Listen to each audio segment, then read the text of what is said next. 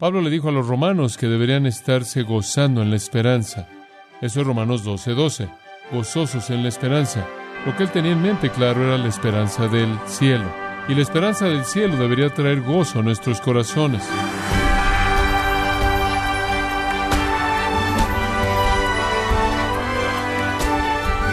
Bienvenido a su programa Gracias a vosotros con el pastor John MacArthur. Se cuenta la historia de dos personas camino al cielo y uno le pregunta al otro, ¿cuándo te encuentras en tu estado espiritual más vigoroso? El otro responde, cuando pienso en el lugar donde estoy yendo. Bueno, es cierto, si usted es cristiano, pensar en su futuro hogar puede fortalecerle aquí y ahora. Así que tengamos una perspectiva refrescante hacia el cielo, aquí en gracia a vosotros, conforme John MacArthur le da una mirada a qué es el cielo, cómo es y cómo usted se verá allí, en la serie titulada El cielo. Nosotros que conocemos y amamos al Señor Jesucristo, nos dirigimos a un lugar eterno en donde viviremos, que la Biblia llama cielo. El cielo está arriba y el cielo está lejos, pero el cielo está cercano. Dice usted, ¿cómo entendemos eso? No lo entendemos. Simplemente es algo divertido pensar en esto. El cielo es grande también. Usted necesita saber eso, es grande. ¿Sabe usted qué tan grande es? ¿Está listo para escuchar esto? Tan grande como Dios. Dice usted qué tan grande es Dios. Él es infinito. Como puede ver, en donde nuestro universo termina, el universo como lo conocemos, el universo de tiempo y espacio, en donde termina, está rodeado por el cielo eterno infinito. Entonces el cielo no está allá arriba, el cielo es. Es la infinidad de la presencia de Dios que rodea el universo casi interminable. Es increíble. Rodea nuestro universo y es tan grande como nuestro Dios. Ahora escuche, el cielo está arriba, está arriba más allá de todo lo que conocemos en el universo material, es tan grande como Dios, es aquello que rodea el universo material como lo conocemos, el cual es billones y billones y billones de años luz en sus extensiones, y es aquello que es el cielo de Dios, el cual rodea este universo y tiene este universo en medio de él. Ahora, usted no puede mantenerse pensando en eso, porque lo que usted tiene más allá del universo que es creado, el universo de tiempo y espacio como lo conocemos, es el infinito. Y es tan infinito como Dios es infinito, y así de infinito es el cielo. No podemos asimilar eso, porque estamos cautivos a una mentalidad de tiempo-espacio. No podemos concebir del cielo interminable, eterno. Pero eso es lo que la Biblia enseña. Ahora, la mitad en algún punto de esto no sabemos cómo todo esto va a funcionar. Mi propia perspectiva es que en el nuevo cielo y en la nueva tierra, al final, el cielo está más allá de lo que vivimos, va a absorber lo que vivimos y lo va a transformar todo en cielo y ya no habrá nada más que cielo. Muy bien, el universo material como lo conocemos va a ser exterminado. ¿Se acuerda usted de leer en la Biblia cómo las estrellas van a caer, cómo la luna va a convertirse en sangre, cómo los cielos van a enrollarse como un pergamino y lo que va a suceder es que Dios al final va a hacer que el cielo sea todo. Y esa es la razón por la que es llamado cielo nuevos y tierra, ¿qué? Nueva. Porque habrá una tierra rejuvenecida que será como la joya de cristal a la mitad de todo este infinito cielo vasto. Y Dios lo va a recrear todo. Y dice usted, bueno, ¿por qué la tierra será un punto focal? Porque la tierra es el teatro de la redención. La tierra fue tocada por el Dios encarnado y fue aquí en donde Él derramó su sangre y redimió a su pueblo eterno. Y entonces, en un sentido, el punto focal, en muchas maneras, será la tierra. Y yo creo que un pequeño rincón de la Nueva Jerusalén puede tocar la tierra, pero la ciudad principal en el cielo es llamada la Nueva Jerusalén. Muy bien, es la ciudad principal del cielo. Es una especie de planeta masivo contenido en sí mismo, la Nueva Jerusalén. En Apocalipsis 21 describe a la Nueva Jerusalén como descendiendo del cielo. Ahora, lo que eso me dice es que si está descendiendo del cielo para encontrar un lugar en el cielo nuevo y la tierra nueva, debió haber estado ahí antes. No sabemos cuándo es que Dios la creó. No sabemos cuándo el cielo nuevo y la nueva tierra fue construida. Bien pudo haber sido hace mucho tiempo atrás que fue construida, pero no sabemos eso. Pero está esta ciudad maravillosa, y por cierto, no hay indicación en las escrituras que es la única ciudad, simplemente es la ciudad especial, es la ciudad principal, es la ciudad capital, y es un lugar con medidas, es un lugar con medidas. Ahora eso nos lleva a la tercera pregunta. Primera pregunta, ¿qué es el cielo? Segunda pregunta, ¿en dónde está el cielo? Tercera pregunta, ¿cómo es el cielo? ¿Cómo es el cielo? Muy bien, la primera buena vista del cielo viene en el primer capítulo de una profecía del Antiguo Testamento escrita por un hombre llamado Ezequiel. Abra su Biblia en Ezequiel capítulo 1. Esta es la visión de Ezequiel del cielo. ¿Está usted listo para eso? De alguna manera, Dios, en su revelación maravillosa, maravillosa, transportó a Ezequiel a una visión del cielo. Versículo 4. Y miré, y aquí venía del norte un viento tempestuoso, y una gran nube con un fuego envolvente, y alrededor de él un resplandor, y en medio del fuego algo que parecía como bronce refulgente, y en medio de ella la figura de cuatro seres vivientes y esta era su apariencia. Había en ellos semejanza de hombre. Cada uno tenía cuatro caras y cuatro alas, y los pies de ellos eran derechos y la planta de sus pies como planta de pie de becerro, y centellaban a manera de bronce muy bruñido. ¿Entendió usted el panorama? Pensé que no. Versículo 8. Debajo de sus alas, a sus cuatro lados, tenían manos de hombre, y sus caras y sus alas por los cuatro lados. Con las alas se juntaban el uno al otro, no se volvían cuando andaban, sino que cada uno caminaba derecho hacia adelante y el aspecto de sus caras era cara de hombre, y cara de león al lado derecho de los cuatro, y cara de buey a la izquierda en los cuatro. Asimismo había en los cuatro cara de águila. Así eran sus caras. ¿Lo entendió? Y tenían sus alas extendidas por encima, cada uno dos, las cuales se juntaban, y las otras dos cubrían sus cuerpos. Y cada uno caminaba derecho hacia adelante, hacia donde el Espíritu les movía que anduviesen. Andaban y cuando andaban no se volvían. Cuanto a la semejanza de los seres vivientes, su aspecto era como de carbones de fuego encendidos, como visión de achones encendidos que andaba entre los seres vivientes, como algo que brillaba, y el fuego resplandecía y del fuego salían relámpagos, y los seres vivientes corrían y volvían a semejanza de relámpagos. Lo que él está viendo es una serie de flashes, de relámpagos, de truenos y cosas que giran, y es simplemente una escena increíble, y él está haciendo su mejor esfuerzo por describirla. Versículo 15. Mientras yo miraba a los seres vivientes, he aquí una rueda sobre la tierra junto a los seres vivientes a los cuatro lados. El aspecto de las ruedas y su obra era semejante al color del crisólito, y las cuatro tenían una misma semejanza. Su apariencia y su obra eran como rueda en medio de rueda. Cuando andaban, se movían hacia sus cuatro costados, no se volvían cuando andaban. Y sus aros eran altos y espantosos, y llenos de ojos alrededor de las cuatro.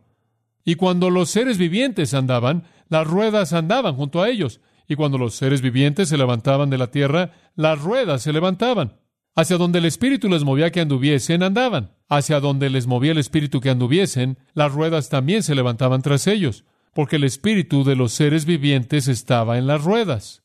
¿Eso es claro? Cuando ellos andaban, andaban ellas. Y cuando ellos se paraban, se paraban ellas. Asimismo, cuando se levantaban de la tierra, las ruedas se levantaban tras ellos, porque el espíritu de los seres vivientes estaba en las ruedas. Y sobre las cabezas de los seres vivientes aparecía una expansión a manera de cristal maravilloso, extendido encima sobre sus cabezas, y debajo de la expansión las alas de ellos estaban derechas, extendiéndose la una hacia la otra, y cada uno tenía dos alas que cubrían su cuerpo.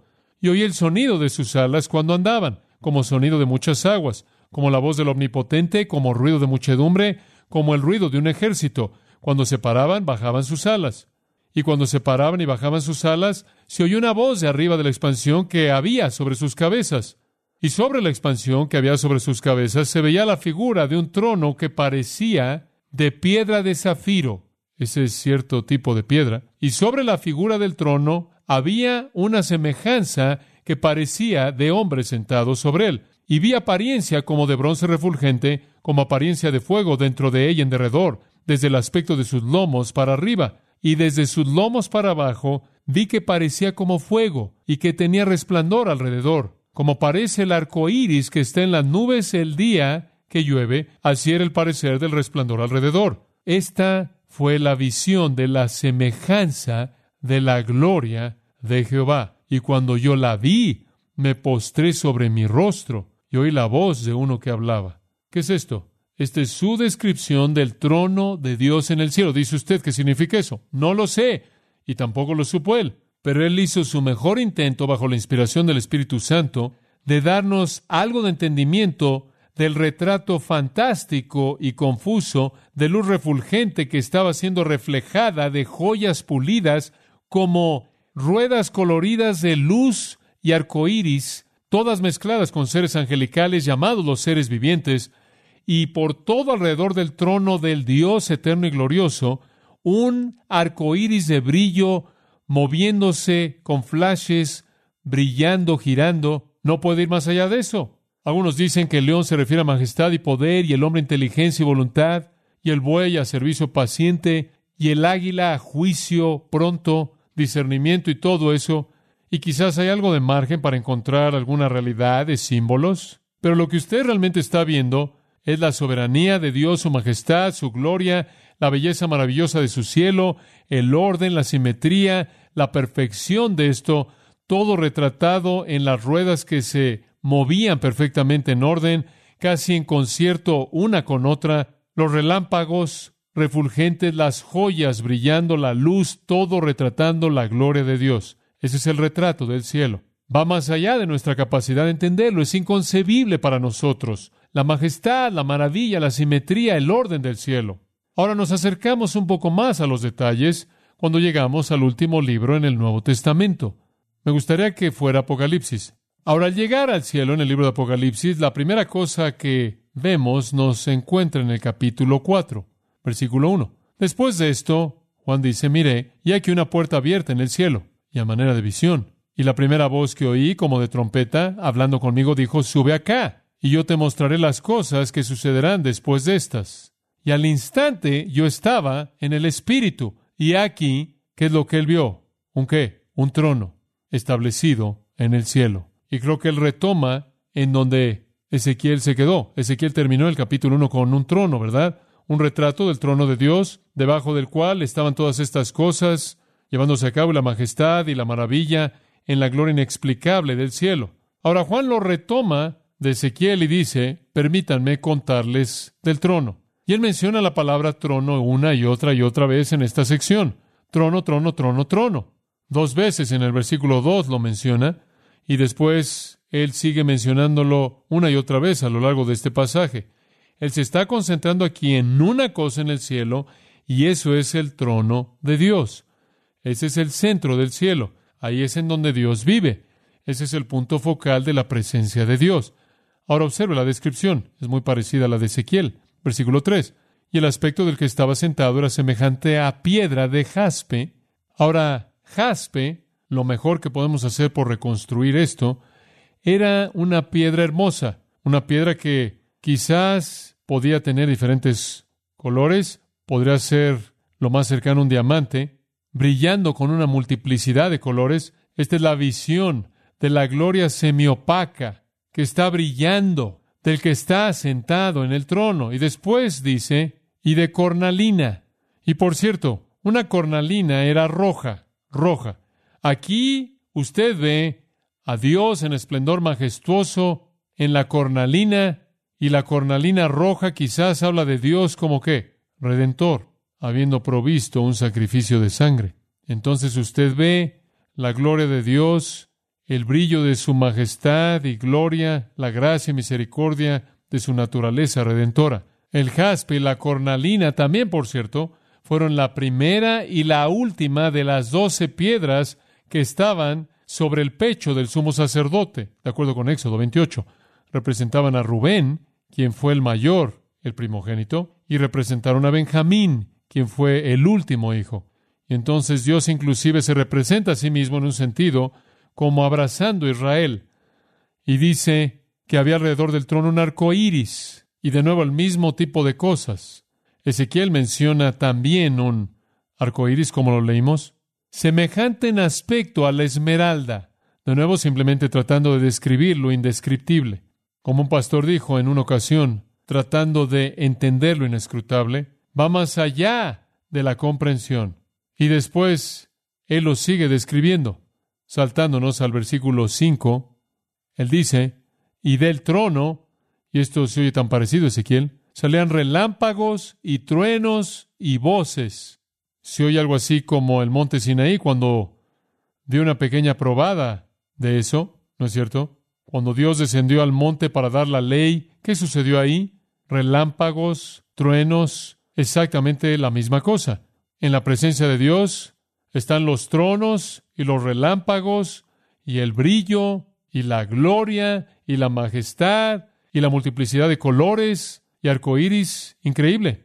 Y después dice, y delante del trono ardían siete lámparas de fuego, las cuales son los siete espíritus de Dios. No significa que hay siete Espíritus Santos, significa el Espíritu séptuple.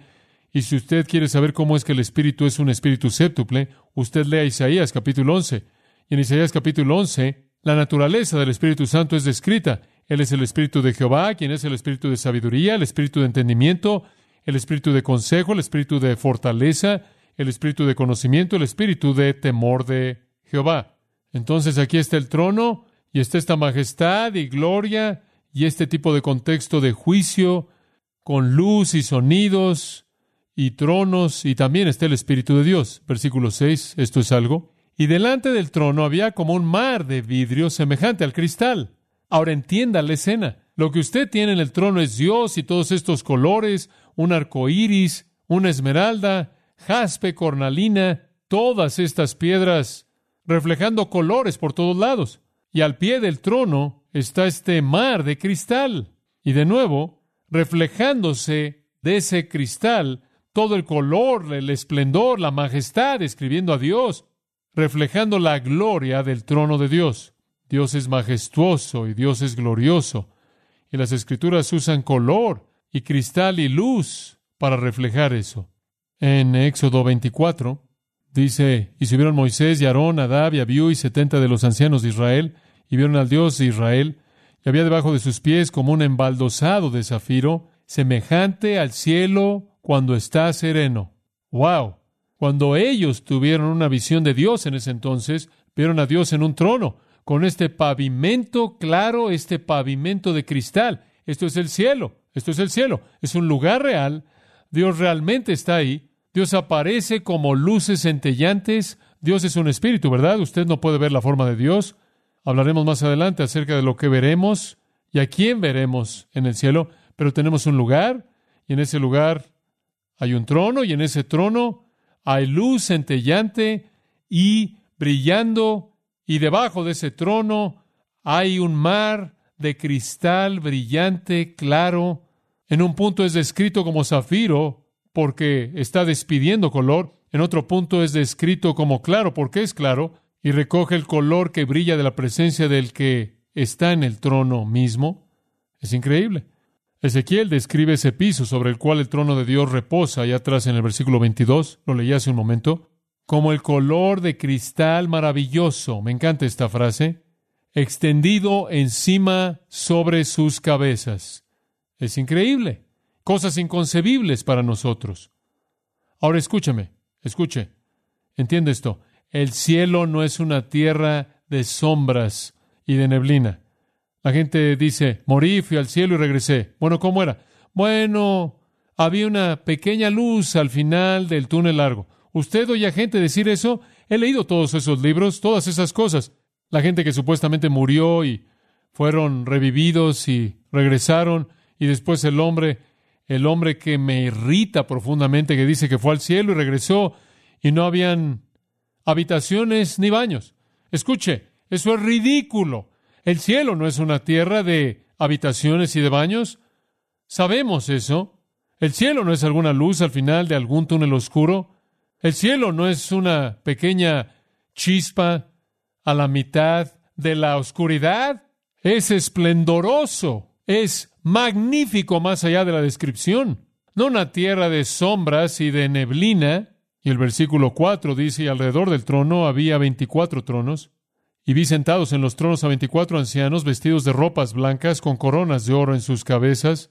Yo en lo personal creo que representan a la iglesia, la nueva humanidad, el nuevo sacerdocio, la iglesia en el cielo. Ahí estamos, dice usted. ¿Dónde estamos? Bueno, el Señor tiene su trono y hay veinticuatro más, y esos representan a la iglesia.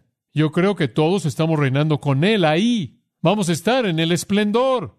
Vamos a estar ahí en el brillo y centellando esa gloria que está siendo reflejada de ese mar de cristal junto con Dios.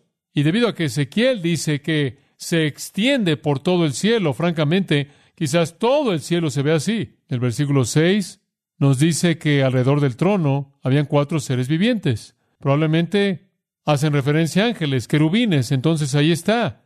Aquí están las huestes angelicales, aquí está la iglesia redimida, aquellos que conocen a Dios y representan a su nueva humanidad, y después ahí está Dios mismo, en toda la maravilla y esplendor de su revelación majestuosa. ¡Qué escena! ¡Qué escena! Entonces hay un trono en el cielo. Hay un trono en el cielo. No puedo resistir decirles que hay otra cosa ahí también. Hay una cosa más ahí. Hay un templo ahí. Hay un templo. Capítulo 3, versículo 12. ¿Sabe usted lo que era la costumbre en las ciudades antiguas? En una ciudad antigua, a la mitad de la ciudad habían dos edificios principales. Uno era un palacio para el rey y el otro era un templo para la deidad. A la mitad de una ciudad, el palacio estaba en contra del templo. El rey está en un lugar y Dios está en el otro. Entonces usted tenía el gobierno divino y el gobierno humano. Y en el cielo, en un sentido, está el trono de Dios, Dios como el soberano majestuoso, y después está el templo, el cual representa a Dios como el que es adorado. Él es el tema de ambos, pero el capítulo 3, versículo 12 dice, al que venciere, eso se refiere a un creyente, un cristiano, le haré columna en el templo de mi Dios, y él no saldrá más de él. Hay un templo ahí, y seremos una columna en ese templo, dice aquellos que venzan. En el versículo 15 del capítulo 7, por esta razón dice, la gente que ha lavado sus túnicas y han salido de la tribulación, esos santos que han salido de la gran tribulación, dice él, están delante del trono de Dios y le sirven día y noche en su templo. Y aquel que se sienta en el trono va a abrir su tabernáculo sobre ellos. Él los va a cubrir. Hay un templo ahí. Y ahí es en donde está Dios. Y vamos a estar en ese templo y vamos a servirle en ese templo. En el capítulo 11 de Apocalipsis, el versículo 19 dice, el templo de Dios, el cual está en el cielo, fue abierto, y el arca del pacto apareció en su templo, y habían relámpagos y truenos y sonidos, y un terremoto, y una gran tormenta de granizo. En el capítulo 15 de nuevo se refiere a ese templo en el versículo 5. Después de estas cosas, miré, el templo del tabernáculo del testimonio en el cielo fue abierto. Ahora escuche, hay un templo ahí. Hay un templo ahí, eso es claro. Pero sígame el capítulo 21 por un momento y descubra un pensamiento bastante interesante. Y voy a llevar esto a una conclusión con esto. En el capítulo 21, versículo 22, escuche esto. Y vi que, que no había templo ahí, porque el Señor Dios, el Todopoderoso y el Cordero, que son su templo. Ahora, sabemos que es el templo, ¿verdad? Usted no puede separar al templo de Dios. El templo no es un lugar en donde Dios vive, el templo es Dios. El templo es Dios. En la ciudad santa no hay templo sino Dios. Dios es el templo. Esa es la definición que queríamos. El trono, el templo. El trono es Dios. El templo es Dios. Ahora no sé cómo distinguir eso. Hay un templo y no hay un templo. Hay un trono y no hay un trono. Dios es el trono y Dios es el templo. Pero eso es parte del misterio del cielo. No vi templo en ella, porque el Señor Dios y el Todopoderoso y el Cordero son su templo. Algunos piensan, y podría ser verdad, que esto describe al nuevo cielo y a la nueva tierra que está aún por ser construida de manera completa, y que en la actualidad hay un templo, pero cuando el nuevo cielo y la nueva tierra sean construidas por Dios, no habrá un templo. Yo prefiero decir que el templo es definido aquí, no hay templo en ella, esto es, no hay un templo construido porque el Señor Dios, el Todopoderoso y el Cordero son su templo. Y entonces eso simplemente define el templo al que se hizo referencia antes. Y cuando dice que seremos hechos columna en el templo de nuestro Dios, quiere decir que tendremos un lugar en la presencia misma de Dios. Cuando dice que serviremos en su templo, quiere decir que serviremos en su presencia. Es un pensamiento tremendo. Digo, vamos a estar ahí con todo eso. Así es el cielo. Así es el cielo. Inclinémonos juntos. Padre, ¿qué visión nos has dado del cielo? Está tan lejos, sin embargo está tan cercano cómo nos llevas cruzando los millones y billones de años luz al lugar eterno que envuelve el universo de tiempo y espacio. Ni siquiera podemos imaginarnos cómo será. No es sorprendente que Ezequiel tuvo problemas. No es sorprendente que Juan y Pablo no pudieron explicarlo. Oh Padre, anhelamos el día cuando estemos ahí, el mundo increíble que está por venir, y ver tu majestad centellante, refulgente, y reinar en los tronos junto a ti y servir en tu presencia. Anhelamos ese día cuando nos reunamos y en comunión con los santos de épocas pasadas y nos congreguemos con todos los redimidos. Deseamos tanto pasar la eternidad visitando la Nueva Jerusalén, la ciudad capital del nuevo cielo y la nueva tierra. Y Padre, todo se reduce a esto. Las únicas personas que entran a tu cielo son aquellas que han recibido a tu Hijo, el Señor Jesucristo. Y entonces oro en este momento, porque si hay alguien en la comunión de este servicio en esta noche que aún no ha entregado su vida a Cristo y no tiene la esperanza del cielo, que hagan eso inclusive en este momento, que confiesen a Jesús como Señor y Salvador, que reciban el perdón que Él trae mediante su muerte y resurrección y que sean ellos hechos ciudadanos del cielo. Para aquellos de nosotros que vamos camino allá, que estemos constantemente viendo hacia el cielo, amando la manifestación de Cristo, anhelando el día cuando podamos disfrutar lo que tú has preparado para nosotros. Por causa de Jesús. Amén.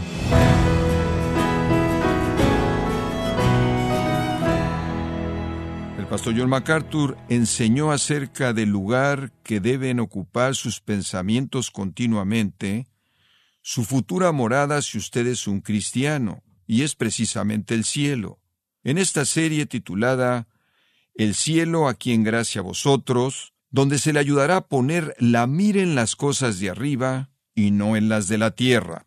Y quiero recordarle, estimado oyente, que tenemos a su disposición el libro La Gloria del Cielo, escrito por John MacArthur, y puede adquirirlo en nuestra página gracia.org o en su librería cristiana más cercana. Y también le comento que puede descargar gratuitamente todos los sermones de esta serie El Cielo, así como todos aquellos que he escuchado en días, semanas o meses anteriores, en gracia.org. Si tiene alguna pregunta o desea conocer más de nuestro ministerio, como son todos los libros del pastor John MacArthur en español, o los sermones en CD, que también usted puede adquirir, Escríbanos y por favor mencione la estación de radio por medio de la cual usted nos escucha en gracia a vosotros. Es importante conocer no solo el país y ciudad de donde usted nos escucha, sino también la radio. Para quienes contactan nuestro ministerio por primera vez, pueden solicitar una copia del mensaje de promoción sin costo alguno, un mensaje por oyente únicamente. Si usted vive en los Estados Unidos o Puerto Rico, escríbanos a Gracia Vosotros, P.O. Box 4000, Panorama City, California 91412. O puede escribirnos a través del siguiente correo electrónico radio arroba gracia.org. En nombre del pastor John MacArthur, nuestra coordinadora de estaciones Marilina Caruli y del personal, le damos las gracias invitándole para que nos acompañe en la próxima edición para continuar desatando la verdad de Dios un versículo a la vez, aquí en Gracia a Vosotros.